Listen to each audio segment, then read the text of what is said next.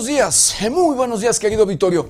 Bienvenidos, bienvenidos a una emisión más de Noticieros 90 grados. Pues hoy, hoy ya es lunes, lunes 14 de marzo del 2022. Son las 7 de la mañana en punto. Yo soy José Maldonado y vámonos directo a la información.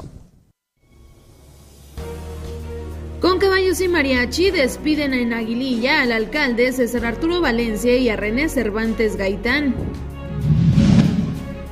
90 grados visita Parangarecutiro tras enfrentamientos que dejaron cinco muertos. En la última década, 6.757 desaparecidos en Michoacán. IMSS elige predio de Avenida Acueducto para instalar centro administrativo, confirma el gobierno de Michoacán.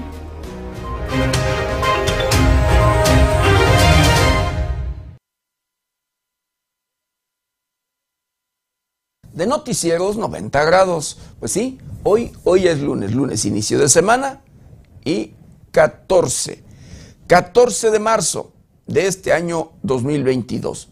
14 días de este, el tercer mes de este año difícil, de este año complicado, de este año preocupante. Difícil, complicado y preocupante en todos, pero en todos los sentidos. Llámesele en temas financieros, en temas sociales, en temas de política, en temas eh, de educación y, por supuesto, en temas sanitarios, en temas de salud, con este problema de este enemigo mundial, de esta pandemia, de este coronavirus eh, conocido como la SARS-CoV-2 o COVID-19. Así, pero eh, para este tema hay, eh, bueno, antídoto, digámoslo así. Se hacen esfuerzos para acabar, combatir y acabar con este enemigo mundial, para frenarlo en todos los sentidos.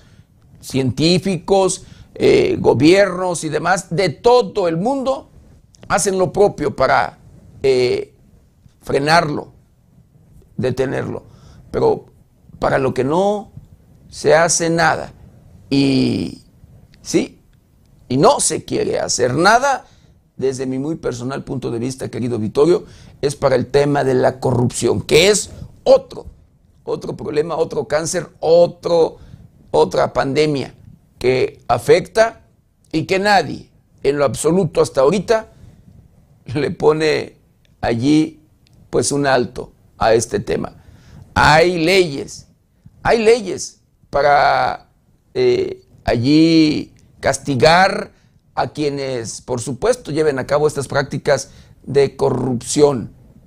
De verdad, corrupción que luego eh, ponen en práctica desde, escuche usted, desde en lo municipal, en lo estatal o en lo federal. Autoridades municipales, estatales y federales involucrados en temas de corrupción.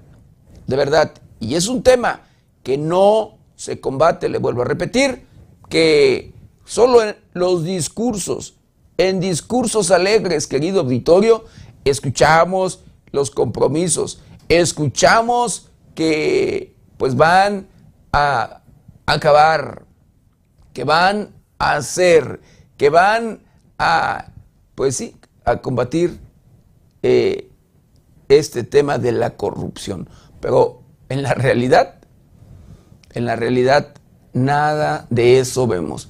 Y aquí el tema, el problema es que la corrupción va de la mano con el tema de inseguridad, porque lamentablemente, querido Vittorio, políticos y criminales, sí, funcionarios y delincuentes, así como usted lo escucha, autoridades y estos grupos criminales, querido auditorio, son aliados. Luego son aliados en muchos lugares, en muchas regiones, en muchos municipios o comunidades, así como usted lo escucha, son aliados. Y esto, triste y lamentablemente, es el motivo, la razón por el cual, por supuesto, no se hace nada, no se aplica la ley, así como usted lo escucha. La alianza o los compromisos con esos criminales vienen desde tiempos electorales, desde tiempos electorales, querido Vittorio, que pues los mismos delincuentes, la delincuencia financia campañas, eh, apoya a un aspirante que se lo pide o ellos buscan a, a ese personaje para desde allí ellos tener pues la plaza, para ellos poder operar y hacer y deshacer sin que nadie, nadie los toque, nadie les diga en lo absoluto nada. ¿De verdad? Por eso, luego el empoderamiento, por eso los grupos criminales tienen el control en los diferentes lugares, municipios o comunidades, municipios o un estado de la República. Así, así como usted lo escucha. Es triste y lamentable, pero es una realidad. Que vea nada más hasta dónde se ha llegado, hasta dónde se ha llegado. Eh, hablando en particular, querido Vittorio, de la región de Tierra Caliente del estado de Michoacán, donde pues este fin de semana hicimos cobertura, estuvimos por aquella región, en aquel lugar, eh, en la región de Aguililla, Michoacán, y previo estuvimos también en San Juan Nuevo Parangaricutiro. Dos lugares violentos, dos lugares donde se registró violencia el pasado jueves 10 de marzo. Dos lugares donde en uno ingresa, es en San Juan Nuevo eh, Parangaricutiro, ingresa un grupo criminal, ¿sí? Incursiona un grupo criminal que llega hasta la presidencia municipal, somete a siete elementos de la policía que estaban en el lugar, los desarman y tratan de tomar el control. Y así lo, lo decían, que iban a tomar el control del lugar. Por lo mientras, dañaron todas las oficinas del ayuntamiento de este, de este lugar, de este municipio. Así. Dañaron puertas, dañaron eh, archivos, archiveros, documentación, de todo. Hicieron de todo en todos los sentidos. Pero además, luego de los intercambios de bala que se registraron eh, por un buen rato, allí quedaron las huellas, allí quedaron las marcas, las el fachada o las fachadas de, de algunos lugares, como es principalmente de la presidencia municipal, allí se ven, se pueden ver las decenas, centenas de impactos de bala por todos lados, así como usted lo escucha. De acuerdo a testimonios de los habitantes, de algunos testigos, sí, de habitantes del lugar, escuche usted, decían que, o dicen, que ingresaron de entre 40 a 50 civiles, 50 criminales, 50 sicarios, a bordo de varios vehículos, entre ellos cuatro vehículos blindados de manera artesanal, conocidos como camiones monstruos. Sí, pero después de que tenían sometidos a los policías municipales y que habían tomado por asalto la misma presidencia, los habitantes se organizaron. Los habitantes del pueblo llegaron de manera inmediata y de igual manera con armas, lo que pues allí registró o se registró un enfrentamiento, balaceras, balaceras que Finalmente terminaron tomando el control los habitantes del lugar, deteniendo, luego de someter a 32 civiles, a 32 criminales que habían llegado hasta el lugar, así como usted lo escucha. Mismos que fueron puestos a disposición o entregados a las autoridades y, puesto, y puestos a disposición de las fiscalías, tanto General de Justicia del Estado de Michoacán como de la Fiscalía General de la República. Este hecho dejó cuando menos cinco personas sin vida. Eso en San Juan Nuevo Parangaricutiro. Y que le quiero decir, no es el primer hecho violento que se registra en este lugar, que grupos delincuenciales ingresan hasta el corazón del pueblo. Ya el año pasado también se registró otro enfrentamiento. Allí también quedaron las huellas en ese, en ese lugar. Pero bueno, lamentablemente ese mismo día, jueves 10 de marzo, se registra otro hecho lamentable y reprobable. El asesinato del presidente municipal de aquel lugar de la región de Tierra Caliente, en el estado de Michoacán.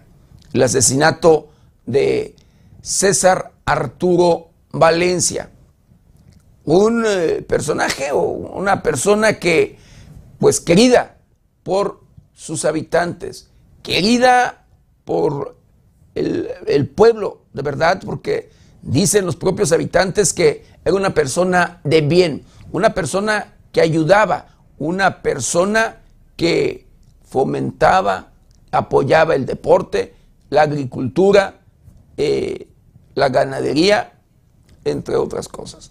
Así, la gente eh, se veía que sí, de verdad lo quería al ver la correspondencia en ese sentido luego de que lo asesinaron, de que lo matan, la gente llorando, la gente eh, pues valga triste en todos los sentidos, que lo único que se podía apreciar allí en el pueblo, en Aguililla, Michoacán, era o es tristeza, dolor y lágrimas. De verdad, querido, querido auditorio. El hecho es que, de acuerdo a información que pues recabamos, que los propios habitantes del lugar pues nos han dado a conocer, es que el presidente municipal había salido de una reunión. Tuvieron una reunión eh, allí en el lugar con autoridades federales y estatales para ver el tema de la donación de un predio, de un terreno. Sí, pero después de terminar la reunión, el presidente municipal fue, se fue al campo deportivo del lugar de la liga municipal de este municipio a jugar un partido de fútbol, porque César Arturo Valencia era, eh, además de ser aficionado, fanático, él practicaba el deporte, él fomentaba el deporte, incluso era director técnico de un equipo de fútbol allí local. Y era integrante, sí, parte del equipo de veteranos de, ese, de este municipio. El tema es de que al llegar al campo deportivo, una vez que él comenzó a querer descender de su vehículo, sujetos, sí, armados, llegaron y accionaron las pistolas en contra del propio presidente municipal, arrebatándole la, vida de manera inmediata, ¿sí? allí a bordo del vehículo en el que viajaba un vehículo perteneciente al ayuntamiento, al parecer, querido auditorio. Allí murió, allí asesinan al presidente municipal. en este campo deportivo, que lo vio jugar en este campo deportivo donde él fomentó, en este campo deportivo donde él sí patrocinó eh, equipos de jóvenes, en este campo deportivo donde él dirigió a equipos de fútbol. Ese mismo campo deportivo lo vio morir al ser asesinado en el exterior de este, de este lugar. Los habitantes, familiares y amigos del lugar lo llevaron, llevaron a los dos, los dos cuerpos, el de César Arturo eh, Valencia y el de René Cervantes, este último asesor del propio ayuntamiento. Los pasearon por última vez en ese campo deportivo donde los dos, los dos jugaron. Y de manera simbólica, en representación del propio presidente municipal, su hijo metió el último gol. Así es como eh, de manera simbólica César Arturo Valencia anota su último gol en ese campo deportivo. Y de esa manera, con ese paseo allí en, en el campo, fue su última visita al campo deportivo por el que él se preocupó, por el que, el que él pues siempre apoyó. Pero bueno, eh, ese mismo día, el jueves 10, regresando al día de los hechos, querido auditorio, desaparece también el asesor René Cervantes. René Cervantes que no sabían de él, que no se conocía de su paradero, eh, cuando también él estuvo presente en, en esa reunión. Al día siguiente por la mañana, un campesino, una persona eh, que circulaba, que transitaba por un camino de terracería que conduce eh, rumbo a la capilla de los Tres Cerritos, allí o a la altura, a la altura de el predio, el rincón de los castillos, allí localizaron a César, perdón, a René Cervantes sin vida. Al dar parte a las autoridades y éstas trasladarse hasta el lugar, confirman el hecho. René Cervantes se encontraba sin vida en ese lugar. Y en ese lugar hay una cruz de piedra. En ese lugar sus familiares le hicieron una, una cruz con piedras, lugar donde fue localizado a 500 metros aproximadamente de la zona urbana, a 500 metros aproximadamente de la cabecera municipal de Aguililla, Michoacán. Allí es donde se encuentra este predio, el Rincón de los Castillos, donde fue localizado sin vida René Cervantes. Así las cosas. El tema es que el día de hoy, después de que regresaba la confianza, después de que los habitantes creían que ya regresaría la tranquilidad, que ya habría seguridad, que todo ya cambiaría para bien, pues resulta que el día de hoy los propios habitantes se preguntan y dicen tener más miedo el día de hoy, porque se preguntan qué pasó, qué fue lo que pasó, qué es lo que falló o qué está fallando, porque en el lugar, en el municipio, cuando menos escuche usted, hay 3.000 elementos de las Fuerzas Armadas. Misma, mismo número que dio a conocer el propio gobierno federal, así como usted lo escucha. Cuando menos 3.000 elementos de las Fuerzas Armadas. Somos testigos de ello, querido Vittorio, al ver, bueno, no del número porque no los podemos contar, pero sí de cómo hay patrullajes, de cómo hay lugares donde están instalados, de cómo tienen los filtros para sobre las carreteras, de verdad. Y vemos personal de la Secretaría de la Defensa Nacional, de la Guardia Nacional, de la Secretaría de Seguridad Pública del Estado de Michoacán y de la propia Fiscalía del Estado. Personal, personal policiaco por todos lados, de verdad. Y por eso es la pregunta de los habitantes, ¿qué es lo que pasó? ¿Qué es lo que está fallando o falló? De verdad, querido auditorio. Por ese, por ese tema, por eso los habitantes tienen más miedos, más miedo y dicen, no, no hay seguridad. Siguen todavía viviendo con el miedo y terror. De verdad. Triste y lamentable, y lamentablemente, pero una realidad.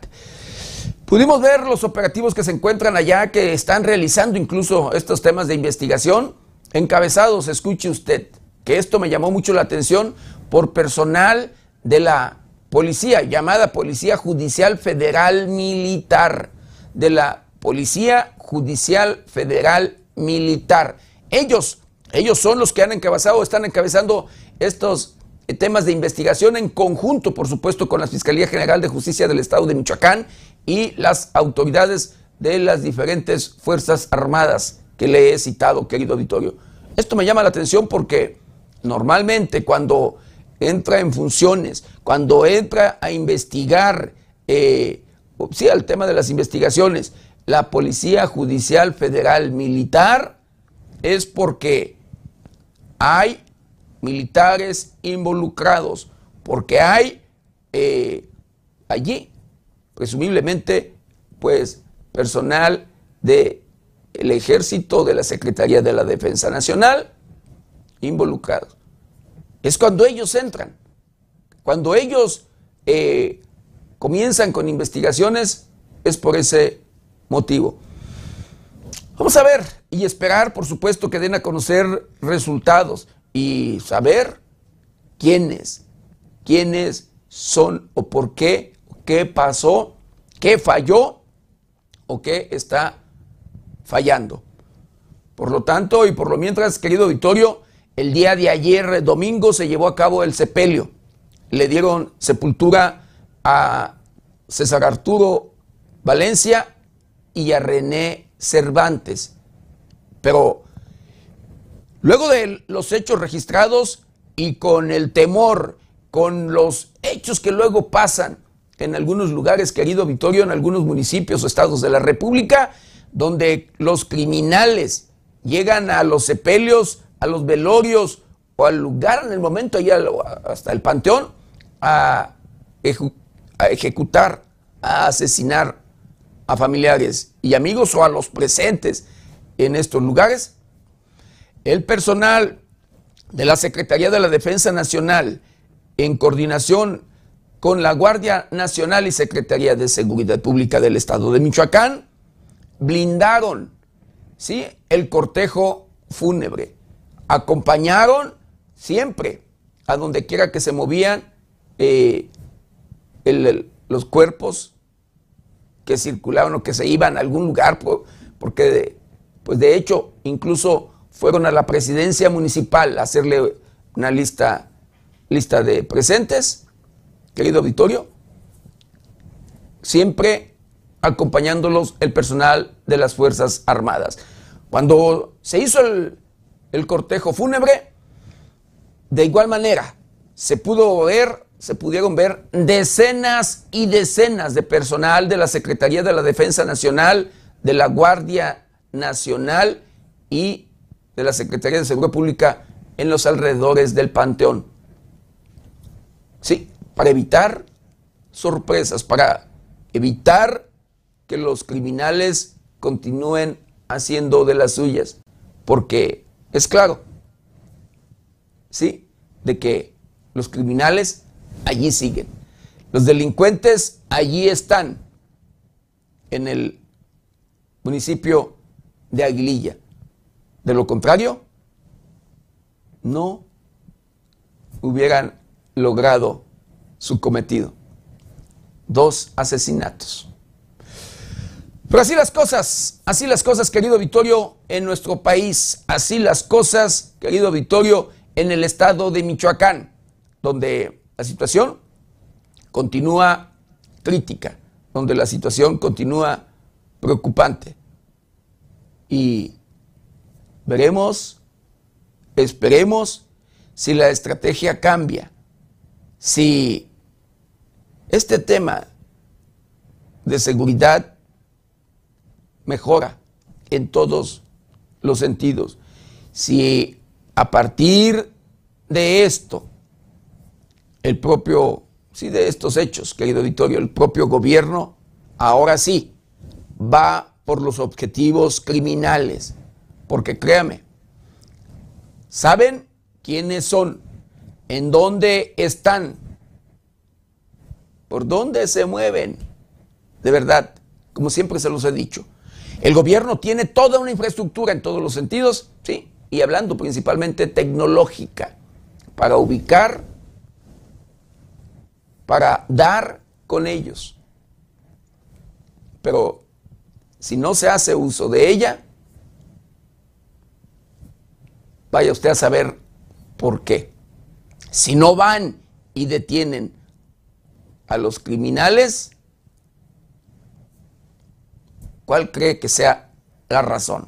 Eso, eso se lo dejo a que usted opine, a que usted lo comente, querido Vittorio. ¿Por qué cree que no se detienen a los objetivos criminales? Que esa sería la solución. Acabar con la corrupción o acabando con la corrupción, acaban con la delincuencia.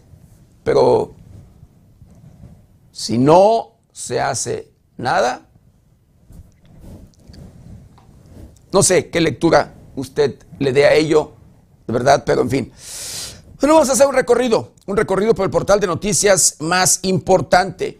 Y en esta mañana, Michoacán, segundo estado con más crímenes atroces en, escuche usted, en el primer bimestre del 2022. Y esto lo dice así causa en común.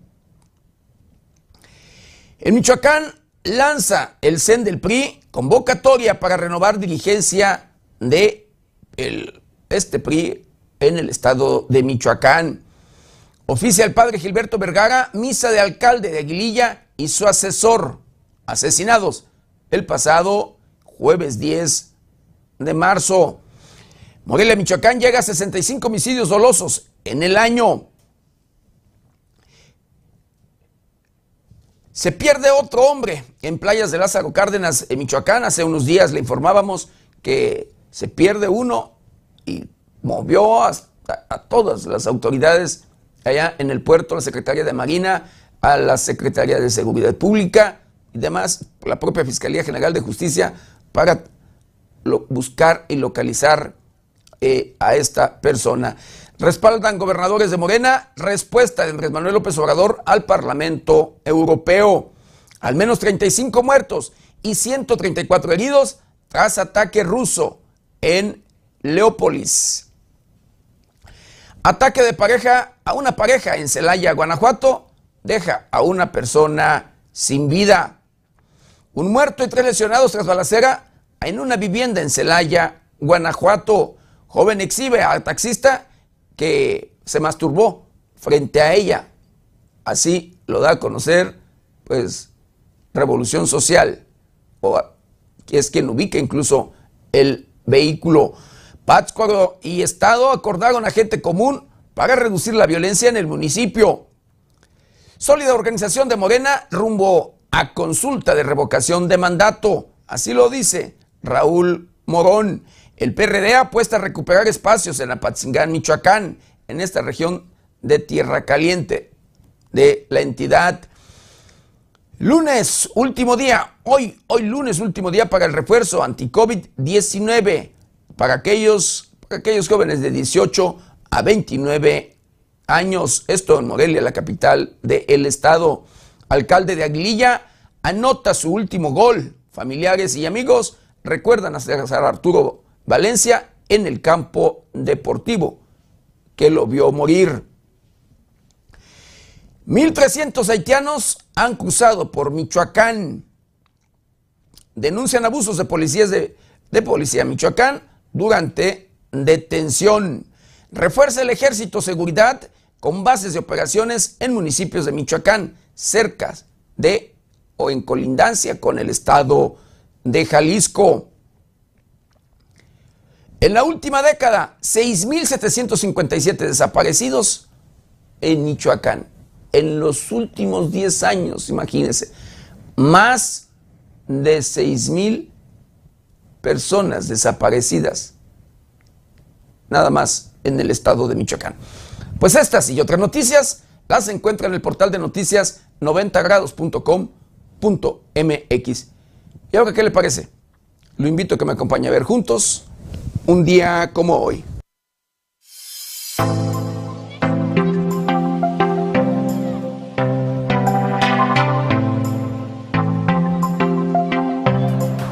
Un día como hoy, 14 de marzo, pero del año de 1565, muere el fraile Francisco Vasco de Quiroga, primer obispo de Michoacán, quien se destacó por su labor como educador y benefactor de los pueblos indígenas.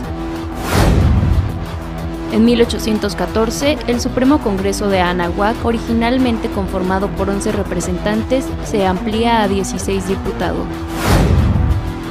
En 1858, la Guardia de Palacio de Gobierno en Guadalajara hace prisioneros a Juárez y a sus miembros de gabinete para ser fusilados, siendo salvados por las palabras memorables de Guillermo Prieto, levanten esas armas, los valientes no asesinan.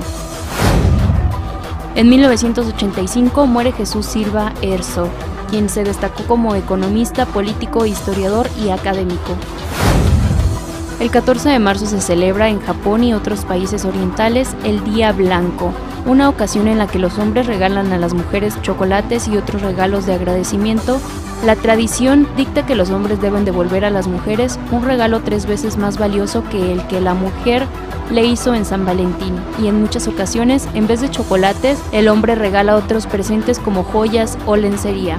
La razón del Día Blanco es puramente comercial. En Japón durante el Día de San Valentín es tradición que las mujeres regalen a los hombres chocolates y otros presentes, pero ellas no reciben regalos por el Día de los Enamorados.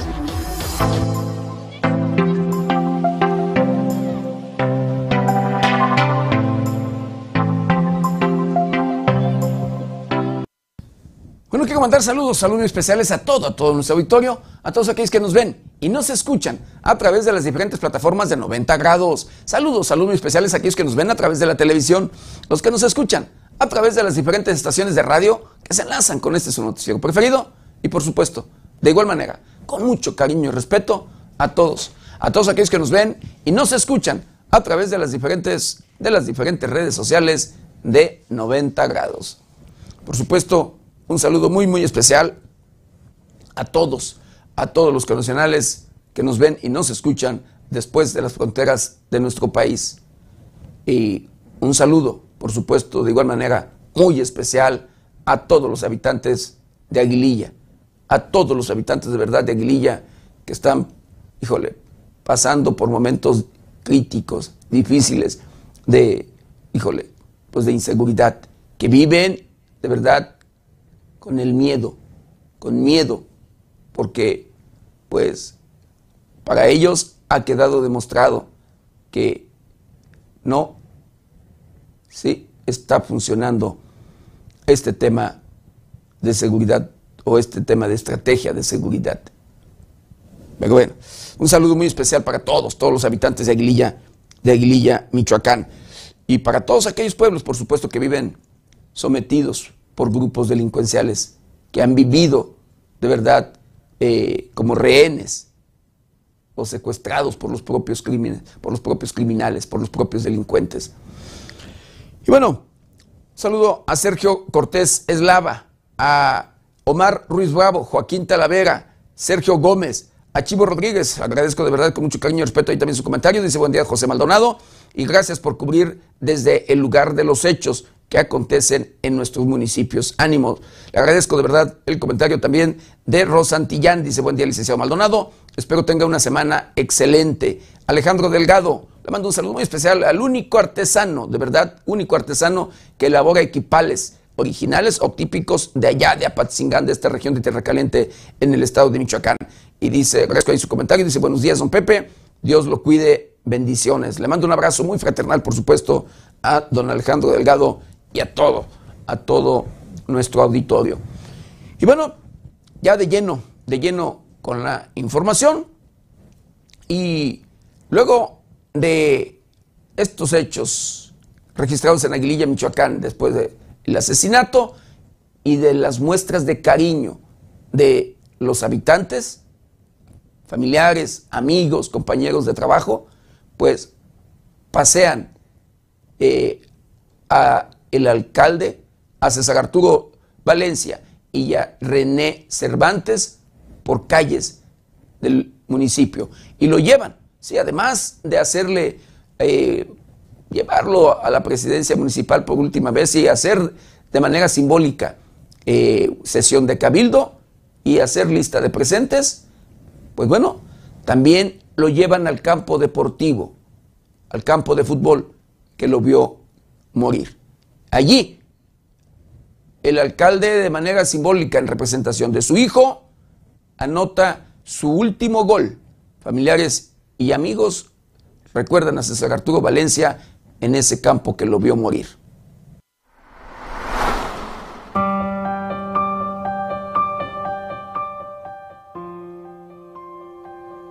Este es el campo deportivo perteneciente a la Liga Municipal de Fútbol de Aguililla, Michoacán. En este lugar fue donde asesinaron a el presidente municipal César Arturo Valencia. Aquí, aquí en este lugar se aprecia todavía las huellas de sangre, los rastros de sangre del presidente en el momento que fue asesinado. El alcalde de Aguililla, César Arturo Valencia Caballero, anotó su último gol en el campo de fútbol que lo vio morir al ser asesinado frente a la cancha deportiva donde jugó y dirigió a varios más en el deporte que le apasionaba, el fútbol. Familiares y amigos recorrieron el campo deportivo frente al cual pasado jueves fue asesinado el municipio de Valencia Caballero. César Arturo, además de fanático del fútbol, era director técnico de equipos locales. Él solo gobernó Aguililla durante seis meses, hasta encontrar su fatal destino enfrente de las canchas donde tantos encuentros disfrutó. Pero él no fue la única víctima del magnicidio. Su principal asesor y cercano amigo René Cervantes fue hallado muerto un día después con un balazo en la cabeza.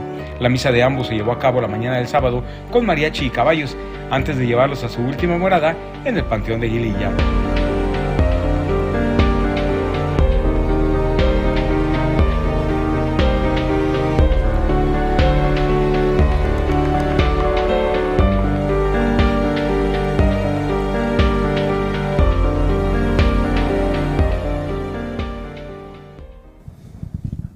A César Arturo Valencia le encantaban los caballos, tenía crederos incluso de caballos, apoyaba la ganadería, en todos los sentidos la fomentaba.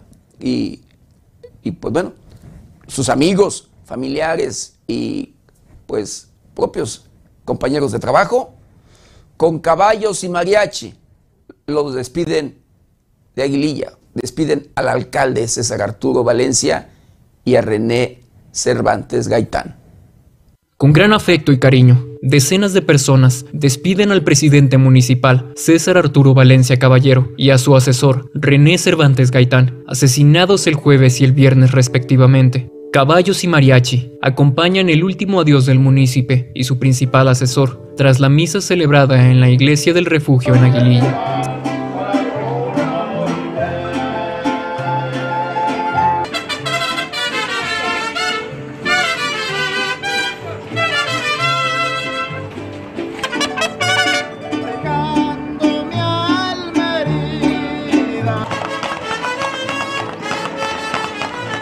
César Arturo Valencia fue asesinado el jueves en plena cabecera municipal en un vehículo oficial del ayuntamiento. Mientras se reportaba su ejecución, desaparecía su principal asesor Cervantes Gaitán, hallado sin vida el viernes con un balazo en la cabeza. Familiares, amigos y conocidos se reunieron para celebrar su misa de cuerpo presente y darles el último adiós. Serán llevados al panteón donde descansarán sus restos. Los actos fúnebres se llevaron a cabo bajo un fuerte dispositivo de seguridad a cargo de la Secretaría de la Defensa Nacional y la Secretaría de Seguridad Pública. Con información de la redacción, para 90 grados, Jorge Tejeda.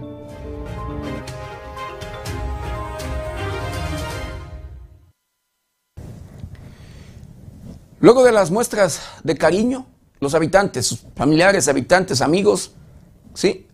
Eh, pasean los cuerpos del alcalde César Arturo Valencia y recorren las calles de Aguililla. René está con Dios.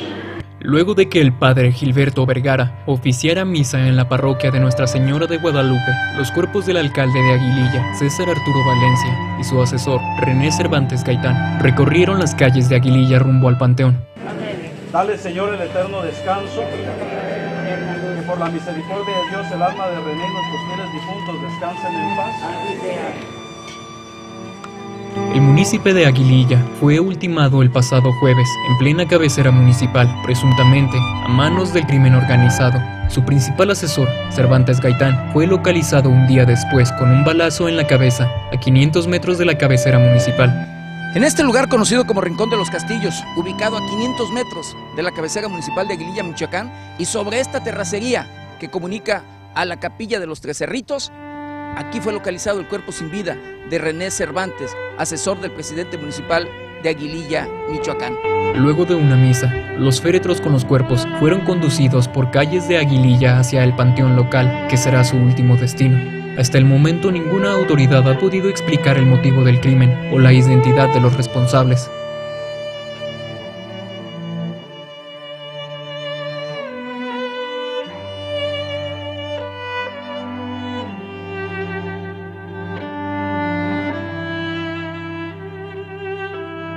Con información de la redacción, para 90 grados, Jorge Tejeda.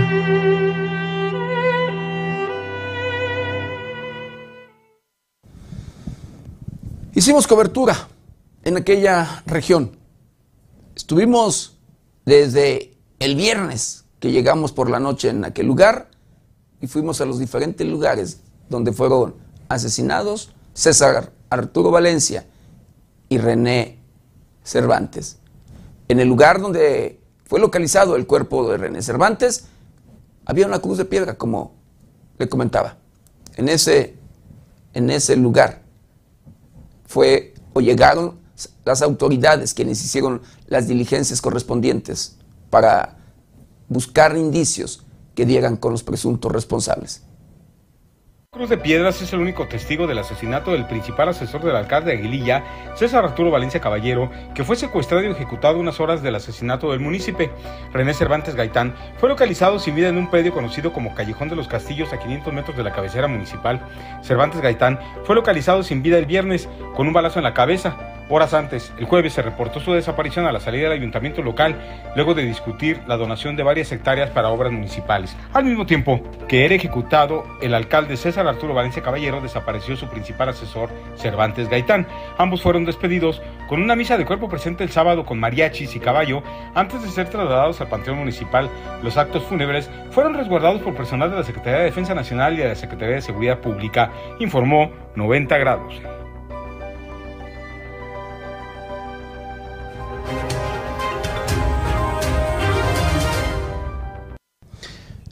René Cervantes, el asesor de eh, César Arturo Valencia, confiaba, como muchos habitantes de aquel lugar, en recuperar la tranquilidad, recuperar la seguridad, recuperar, por supuesto, la confianza en todos los sentidos. Los jóvenes profesionistas originarios de Aguililla ya no regresarán a la localidad por el conflicto de inseguridad, declaraba el pasado 29 de octubre René Cervantes Gaitán, quien fuera asesor del presidente municipal de dicha demarcación, César Valencia Caballero. A cuatro meses de sus declaraciones, ambos funcionarios fueron asesinados en menos de 24 horas.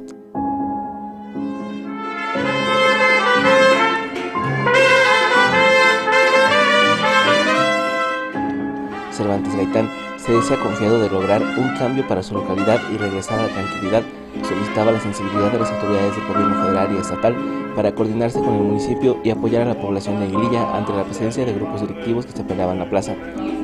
Muchos de los jóvenes ya no regresan porque ven mejores fuentes de empleo, donde pueden ejercer su carrera a lo mejor como contadores, ingenieros, médicos, veterinarios o licenciados y en Aguililla hay muy pocas fuentes de empleo por el conflicto de inseguridad, manifestó René durante una reunión de funcionarios municipales Partido Verde Ecologista del cual era emanado.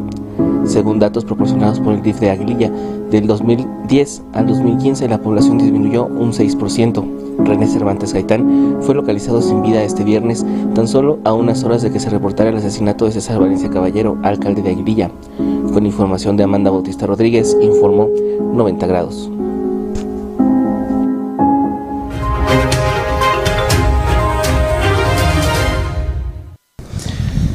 Pues luego de el sepelio, querido Vittorio, el padre Gilberto Vergara oficia la última misa, la misa ya para eh, pues llevarlos a sepultar. Un día anterior o el día anterior en sí, el, el, el sábado, el obispo de Apatzingán ofició también una misa de los dos, dos cuerpos.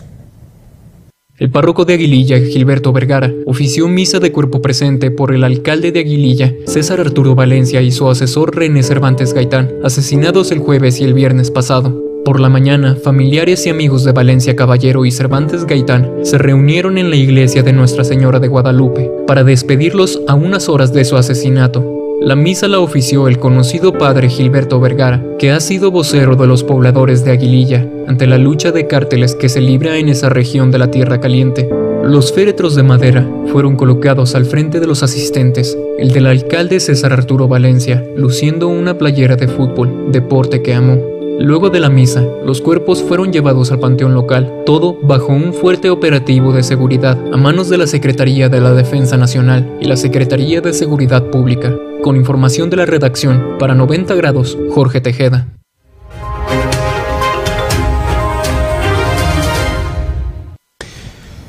Con el asesinato de César Arturo Valencia, presidente municipal de Aguililla, Michoacán, ya son 16 alcaldes ejecutados en el sexenio de Andrés Manuel López Obrador, en lo que va del sexenio. Con el asesinato de César Arturo Valencia Caballero, presidente municipal de Aguililla, Michoacán, suman 16 municipios ultimados en el país en el sexenio de Andrés Manuel López Obrador. Así lo informa la consultora Eteyect, que señala que esta cifra es 23% más alta en comparación al mismo periodo del expresidente Enrique Peña Nieto, que tuvo 13 víctimas. Por si fuera poco, los 16 homicidios representan un 77% más de la etapa presidencial de Felipe Calderón, la cual tuvo 9 en sus primeros tres años. De esta forma, la administración del mandatario puede terminar con una cifra mayor a la reportada durante la presidencia de Enrique Peña Nieto, que fue de 39 víctimas, informó 90 grados.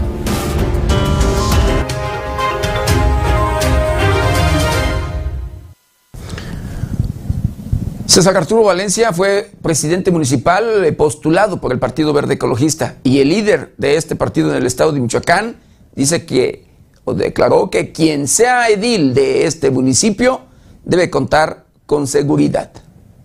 El nuevo responsable del municipio de Aguililla deberá contar con seguridad personal, adelantó el líder estatal del Partido Verde Ecologista Ernesto Núñez Aguilar al expresar que será en nueve o diez días, cuando se reúnan con el Cabildo, para definir qué seguirá en esta demarcación, tras el lamentable homicidio de César Valencia Caballero Edil y René Cervantes Gaitán Asesor. En entrevista, el líder del Verde se mostró consternado por ambos homicidios, en donde dijo del asesor, pudieron conocer hasta este viernes que estaba desaparecido, por lo que exigieron a autoridades estatales que den con los responsables y no quede este caso en impunidad. Asimismo, indicó que pese a las circunstancias del municipio, sí existe interés de algunos por asumir la presidencia, pero se deben generar condiciones y garantizar la seguridad, porque el espacio está muy complicado, por lo que dijo que el primer paso deberá ser quien llegue a este cargo tenga seguridad personal, ya que el anterior alcalde no contaba con guaruras. Indicó que hasta el momento no existe una información de cuál es la línea de investigación que se sigue respecto al homicidio de ambos funcionarios municipales.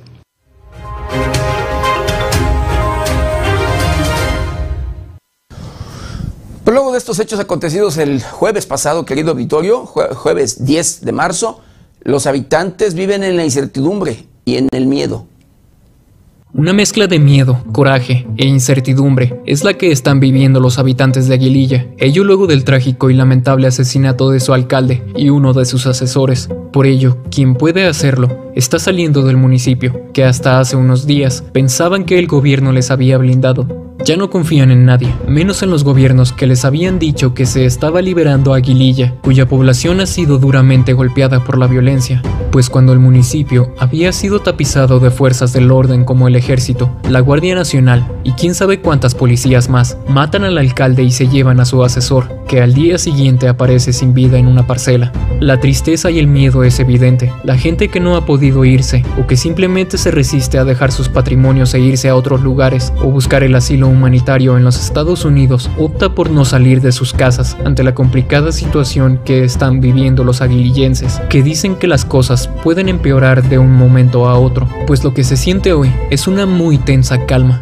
Respecto al ayuntamiento, nada se sabe, pues será el Congreso del Estado de Michoacán el que tendrá que resolver el tema referente a la designación del nuevo titular del ejercicio municipal. Con información de la redacción, para 90 grados, Jorge Tejeda.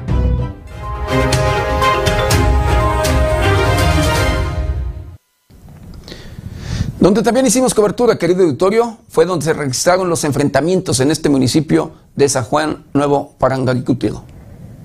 El equipo de la agencia de noticias 90 grados se desplazó al nuevo Parangaricutiro hoy en el lujo del debate nacional por los acontecimientos del jueves donde guardias comunitarios y sicarios se enfrentaron por el control del municipio. Alrededor de las 8 de la mañana el jueves, entre 40 y 50 sicarios irrumpieron en la cabecera municipal San Juan Nuevo Parangaricutiro a bordo de al menos cuatro vehículos blindados y artillados. Los sicarios se lograron colar hasta el centro de la población, burlando la vigilancia a la ronda comunitaria de la localidad a cargo de su propia seguridad por usos y costumbres. Una vez en el centro y luego de sostener enfrentamientos en las calles aledañas, los sicarios se atrincheraron en la presidencia municipal. El equipo de 90 grados, encabezado por José Maldonado Sotelo, identificó alrededor de 100 impactos de bala en la fachada de la presidencia municipal y puños de cartuchos percutidos regados en las calles de rifle AR-15, AK-47 y Barret calibre 50. Ello da cuenta de la feroz batalla que se libró en el sitio y que culminó con la muerte de 5 personas mientras que otras 32 fueron detenidas. La feroz resistencia de los pobladores hizo que los atacantes huyeran mientras que otros fueron capturados y linchados para regresar el orden a la comunidad. 300 soldados del ejército mexicano se desplazaron Michoacán para relevar a otros que ya estaban operando en la región y reforzar la estrategia de seguridad,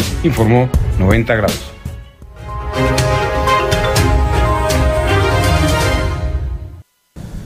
En este enfrentamiento, en estos hechos, en el ingreso de este grupo criminal, eh, pues usaron armas de todos calibres, como dice la nota anterior, querido editor. De AR-15, sí, del 2.23, de cuerno de chivo, 7.62, y de Barrett, que es el calibre 50, este último que penetra cualquier calibre de blindaje y con un alcance incluso de penetración de hasta 2 kilómetros. Con los rifles de mayor calibre y más alto poder de fuego, de uso exclusivo de Fuerzas Armadas, se enfrentaron sicarios de Cárteles Unidos y la ronda comunitaria de Nuevo San Juan Parangaricutiro, luego de que el crimen incursionara en la cabecera municipal. El equipo de la agencia de 90 grados, encabezado por su director, José Maldonado Sotelo, acudió a la cabecera de Nuevo Parangaricutiro, unas horas después de los enfrentamientos que dejaron 5 muertos y 32 detenidos. En las paredes de la presidencia municipal y las fachadas de otras casas y comercios quedaron las huellas de la batalla, misma que fue documentada en fotos y videos por los pobladores que fueron testigos del ingreso de entre 40 y 50 sicarios en camionetas blindadas y artilladas. A las afueras de la presidencia municipal y en el suelo de las calles en las inmediaciones del centro quedaron regados decenas de casquillos percutidos, calibre 5.56 milímetros para rifle AR-15, 7.62 por 39 milímetros para AK-47 o cuerno de chivo, así como de fusil Barrett calibre 50, que dan cuenta del poder de fuego de los grupos armados que operan en Michoacán. El saldo de la refriega fue de 5 personas muertas y por lo menos 3 heridos, entre los que se encuentra un chofer de autobús que lavaba su unidad cuando se desataron las balaceras. Con información de la redacción, para 90 grados, Jorge Tejeda.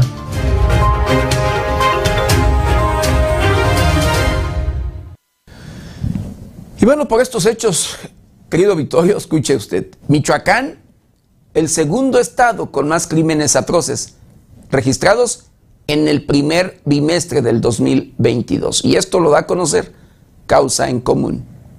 Michoacán se ubicó como el segundo estado que más atrocidades registró en los primeros dos meses del año. Así lo señaló la organización Causa en Común en su informe Galería del Horror, Atrocidades y Eventos de Alto Impacto, registrados en medios enero-febrero 2022. Para el informe, Causa en Común consideró como atrocidad el uso intencional de la fuerza física para causar muerte, laceración o maltrato extremo, así como para causar la muerte de un alto número de personas, para causar la muerte de personas vulnerables o de interés político y o para provocar terror. Los estados donde se registraron más noticias de atrocidades fueron Guanajuato, con al menos 68, seguido por Michoacán con al menos 65, Guerrero con al menos 47, Baja California con al menos 42 y Jalisco con al menos 40.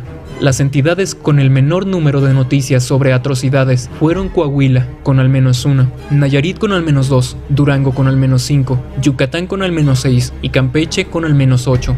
Las masacres se registraron en 770 notas periodísticas publicadas, de las cuales se desprende que a nivel nacional hubo 894 atrocidades que tuvieron como resultado 1.798 víctimas, aunque debe de tomarse en cuenta que 62 de estas notas periodísticas no especifican el número de víctimas, masacres, fosas clandestinas, mutilación, descuartizamiento y destrucción de cadáveres, calcinamiento, tortura, asesinatos de niños y adolescentes, de mujeres con crueldad extrema, de defensores de derechos humanos, de periodistas, de personas de grupos vulnerables, actores políticos, de funcionarios y sectores de relevancia en materia de seguridad, son consideradas atrocidades. También el terrorismo del que se registraron dos casos en enero, el linchamiento o intento de linchamiento, la violación agravada, la esclavitud, la trata, la violencia contra los migrantes, los actos violentos entre grupos delictivos, contra la autoridad o por parte de múltiples que generan un alto impacto en la comunidad.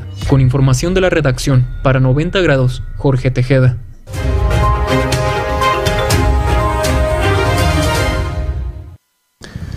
Con esas estadísticas, Michoacán lidera ranking de masacres en el primer bimestre, sí, del 2022. Y sí, también lo confirma Causa en Común. Michoacán se ubicó como el líder nacional en la concurrencia de masacres en el primer bimestre del año. Así lo registró la organización Causa en Común en su informe Galería del Horror, Atrocidades y Eventos de Alto Impacto, registrados en medios, enero-febrero 2022. Para el informe Causa en Común consideró como atrocidad el uso intencional de fuerza física para causar muerte, laceración o maltrato extremo, así como para causar la muerte de un alto número de personas, para causar la muerte de personas vulnerables o interés político, y o para provocar terror. En el caso de las masacres, se consideran como tal cuando los hechos delictivos incluyen el asesinato de tres o más personas, en el caso de Michoacán, fueron 12 masacres las que se registraron entre enero y febrero, destacando especialmente la masacre de San Juan de Gracia, municipio de Marcos Castellanos, donde aún no se conoce el número determinado de muertos, pero en los primeros reportes se habló de 17 personas. En este deshonroso ranking sigue en la lista Guanajuato, en donde se presentaron 10 masacres, en tanto que Guerrero y Chihuahua ocuparon el tercer lugar con 6 asesinatos múltiples cada uno. A nivel nacional se cometieron 80 masacres registradas en notas periodísticas en el primer bimestre del 2022, 47 fueron en enero y 33 en febrero. De esta cifra, Michoacán acapara el 15% de todas las masacres del país durante el periodo. Con información de la redacción, para 90 grados, Jorge Tejeda.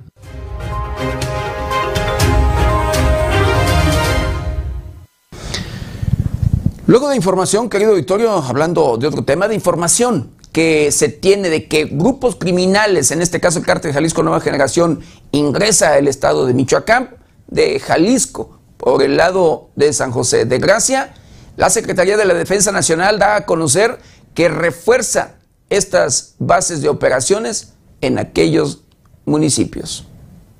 La Secretaría de Defensa Nacional, a través de la Comandancia de la 21 Zona Militar, informó que el pasado 12 de marzo, como parte del fortalecimiento de las operaciones de seguridad que se realizan en el Estado para disminuir los índices delictivos, se llevó a cabo el despliegue de 11 bases de operaciones mismas que fueron destinadas a los municipios limítrofes con el Estado de Jalisco. Cabe destacar que dichas bases actuarán en coordinación con las autoridades de los tres órdenes de gobierno a fin de seguir implementando operaciones interinstitucionales para brindar mayor seguridad a la población. Se continúa invitando a la ciudadanía a denunciar de manera anónima y totalmente confidencial todo tipo de actos delictivos poniendo a su disposición los números 443-340-0886, 443-324-3939 y 800-831-7576, informó 90 grados.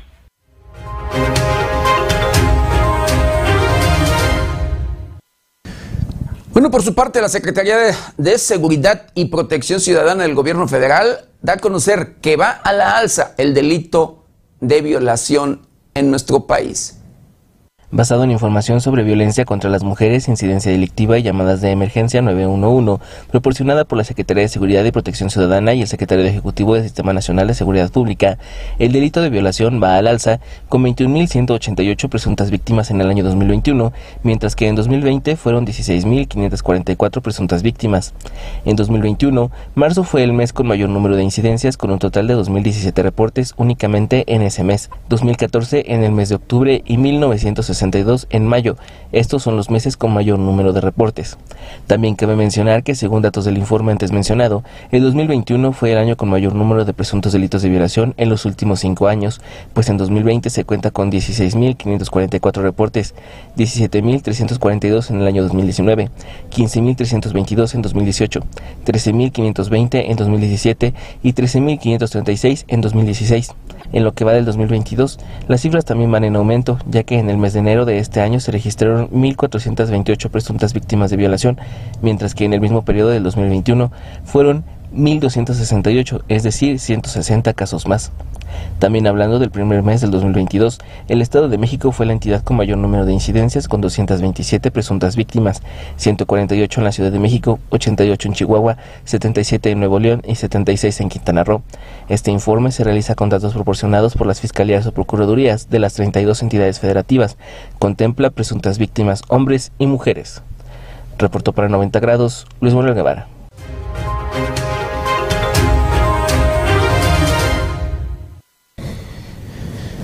La propia Secretaría de, Seguridad Ciudadana del Gobierno Federal da a conocer que en el mes de enero, escuche usted, fueron asesinadas 217 mujeres.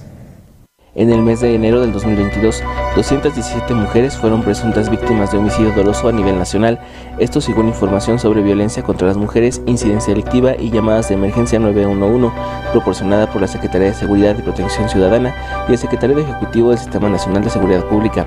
El informe señala que esta cifra disminuyó con respecto al mismo periodo en 2021, donde hubo 238 presuntas víctimas, es decir, 21 casos menos.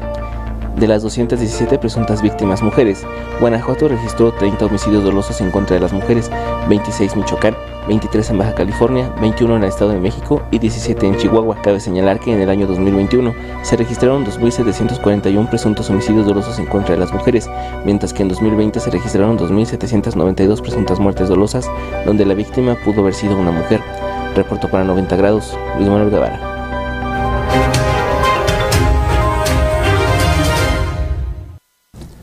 Y en el 2020, querido Vittorio, Jalisco fue el estado con mayor número de personas desaparecidos. Y esto lo dio a conocer el INEGI.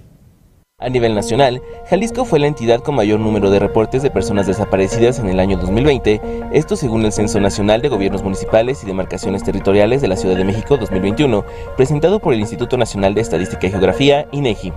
El censo señala que las policías municipales de Jalisco tuvieron reporte de 16.538 personas desaparecidas o no localizadas durante el año 2020, duplicando las cifras del segundo lugar, el estado de Nuevo León, que reportó 7.545 personas en esta situación. En tercer lugar se encuentra el Estado de México con 6.069 personas desaparecidas o no localizadas, 3.932 en Querétaro y 3.276 en Michoacán. Cabe señalar que en el año 2020, las policías municipales recibieron un total de 49.330 reportes de personas desaparecidas o no localizadas, de manera que Jalisco y Nuevo León concentran cerca de la mitad de los registros. Asimismo, la cifra contrasta con la cantidad de personas localizadas por las entidades de seguridad pública municipal, siendo recuperadas únicamente 10.340 de ellas, 5.042 en el Estado de México y 1.116 en Querétaro. En Jalisco fueron recuperadas únicamente 713 personas de las 16.538 reportadas como desaparecidas ante policías municipales, 611 recuperadas en Michoacán y 496 en Chihuahua. Reportó para 90 grados Luis Manuel Guevara.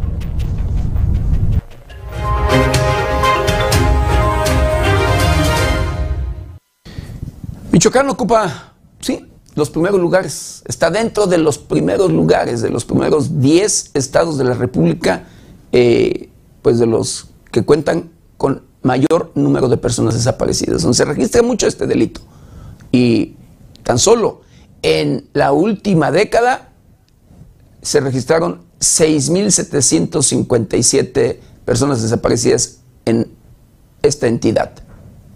Según datos proporcionados por la Comisión Estatal de Personas Desaparecidas, de 10 años a la fecha, cuentan con un registro de 6.757 ciudadanos desaparecidos en la entidad, 4.824 son hombres y 1.926 son mujeres. Del total de desaparecidos, fueron localizados 2.490, de estos, 240 sin vida. La estadística sigue siendo mucho más grande dentro del contexto del hombre, y Morelia se encuentra con la mayor estadística de desapariciones y no localizaciones, con 1.225 personas. De estas, 824 son hombres y 401 son mujeres, indicó Alfredo Tapia Navarrete, titular de la Comisión Estatal de Personas Desaparecidas. Entre las demarcaciones con mayor número de desapariciones también se encuentra Zamora con 565, Uruapan con 504, Lázaro Cárdenas con 385, Coeneo con 547, Apaxingán con 296 y La Piedad con 278. De julio del 2019 a febrero del 2022, ante la comisión se reportaron 990 desapariciones, 845 corresponden a hombres y 145 a mujeres.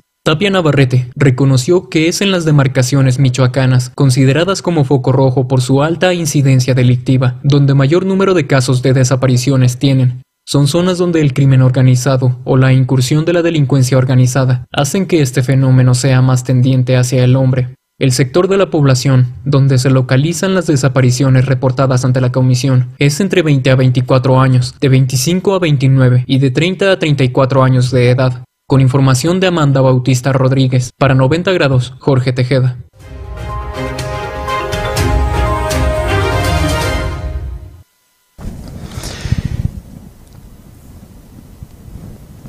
Con el asesinato de un capital del estado de Michoacán, querido auditorio, pues Morelia eh, es uno de los municipios más violentos del estado de Michoacán. Eh, ocupando el segundo lugar en homicidios. Y tan solo en lo que va del año ya se han registrado 65 homicidios dolosos en, en la capital del estado. Con el asesinato de un individuo registrado el sábado en la colonia Gidal Tres Puentes de la ciudad de Morelia, se llegó a 65 homicidios dolosos registrados en el año en la capital del estado. Al respecto se informó que autoridades policíacas fueron alertadas de que sobre la calle Paseo de Pescadores se habían atacado a balazos a un automovilista. Al sitio acudieron elementos de la policía de Morelia, quienes encontraron a bordo de una camioneta a un hombre sin vida, situación por la que se acordonó la zona y se dio aviso a la representación social. Acto seguido, se constituyó en el lugar personal de la Unidad de Servicios Periciales y Escena del Crimen, así como elementos de la Unidad Especializada de Investigación y Persecución del Homicidio Doloso, quienes dieron fe de levantamiento del cuerpo de un hombre, el cual presentaba lesiones producidas por proyectil de arma de fuego, restos que fueron llevados al CEMEFO para los efectos de ley, informó 90 grados.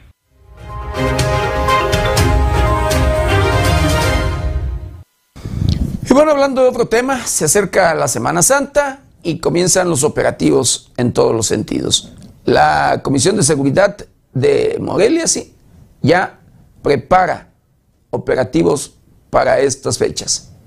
La Comisión de Seguridad del Ayuntamiento de Morelia anunció que ya trabaja para listar los operativos que se efectuarán en el marco de la Semana Santa.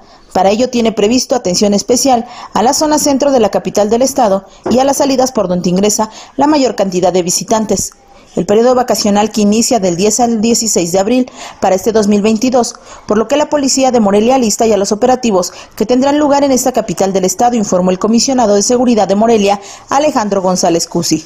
Para 90 grados, América Juárez Navarro.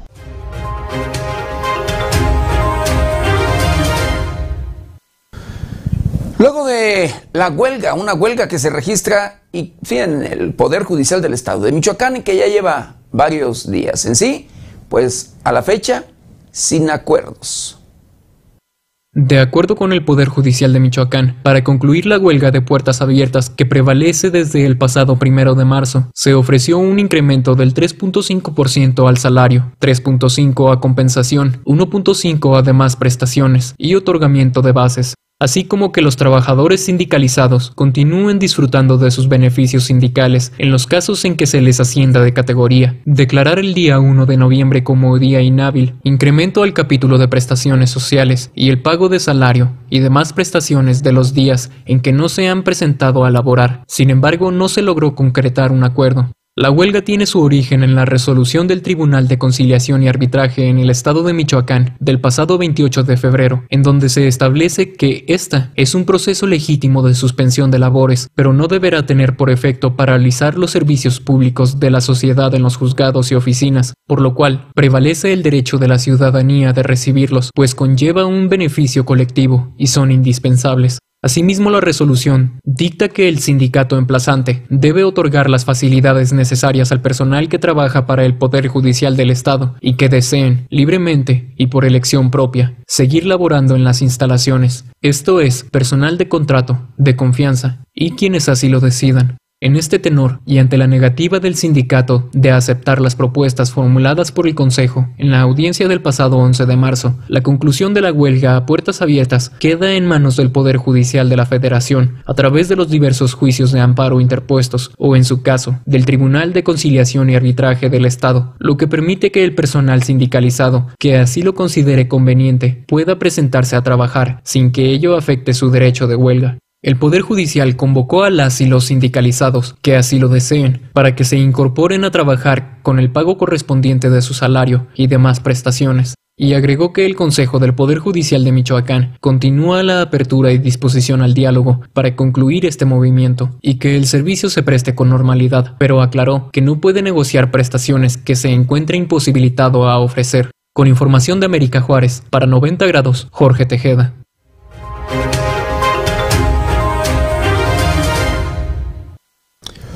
Bueno, quiero mandarle saludos, saludos especiales a, la licenciada María de Jesús Ramírez Ramírez. Un abrazo muy fraternal, por supuesto. Y saludos, saludos a José Luis Orea y agradezco con mucho cariño y respeto y su comentario. Dice saludos, licenciado. Chivo Rodríguez dice, la lectura que yo le doy al asesinato del alcalde es que el gobierno estatal y su cuadrilla tuvieron responsabilidad. Yo propondría al padre Vergara ocupar el puesto de alcalde. Es el único que alza la voz, dice, y que Instituto de Salud. El Instituto Mexicano del Seguro Social, IMSS, informó al gobierno de Michoacán que se ha considerado viable el terreno en el que estuviera el Centro de Readaptación Social Francisco J. Mújica para desarrollar ahí el centro administrativo de la dependencia federal y avanzar en la descentralización instruida por el presidente Andrés Manuel López Obrador. La secretaria de Desarrollo Urbano y Movilidad, Gladys Butanda Macías, coordinadora del proyecto de descentralización por parte del gobierno de Michoacán, compartió que a través de inspecciones realizadas y diversas visitas por parte del director general del IMSS, Zoe Robledo, se determinó el traslado de las oficinas al instituto a la ciudad de Morelia, especialmente en el predio ubicado en la avenida Acueducto número 3610. La instalación del centro administrativo del IMSS, Francisco J. Mújica, agregó que la disbutanda beneficiará a la población michoacana, toda vez que implica generar nuevos empleos y una derrama económica por la demanda de vivienda, alimentación y esparcimiento de los trabajadores del IMSS. Informó 90 grados.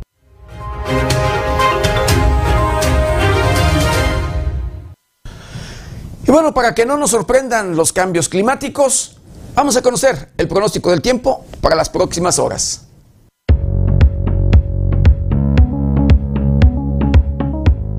El Servicio Meteorológico Nacional de la Conagua le informa el pronóstico del tiempo. Durante este día, ingresará un nuevo frente frío al norte de México. Interaccionará con una línea seca que se establecerá al norte de Coahuila y ocasionarán fuertes rachas de viento de 60 a 70 kilómetros por hora, con probabilidad de tolvaneras en zonas de Chihuahua, Coahuila y Nuevo León. Por otro lado, canales de baja presión sobre el interior del territorio nacional y la península de Yucatán, en interacción con la entrada de humedad del Océano Pacífico, Golfo de México y Mar Caribe, originarán lluvias y chubascos que podrán acompañarse de descargas eléctricas en zonas del occidente, centro, oriente y sureste del país, así como en la península de Yucatán. Finalmente, persistirá ambiente vespertino de caluroso a muy caluroso y baja probabilidad de lluvias en el resto del país.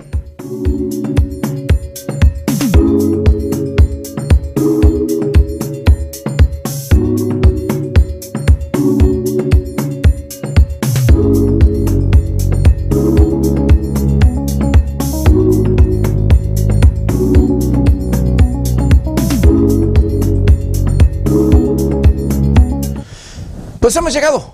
Hemos llegado al final de una emisión más de Noticieros 90 grados. No sin antes quiero agradecerles de verdad infinitamente el que nos hayan acompañado en este, su noticiero preferido. De igual manera, agradecerles el que nos ayuden, nos ayuden a compartirlo para llegar a todos, a todos los rincones del planeta. Yo les espero ya mañana, mañana martes, de 7 a 8 de la mañana y nuestra querida compañera Berenice Suárez de 8 a 9 de la noche. Recuerde, lávese las manos constantemente con agua y jabón. Utilice gel antibacterial, cubrebocas, careta de ser posible. Guarde su distancia. Cuídese y cuide a los suyos.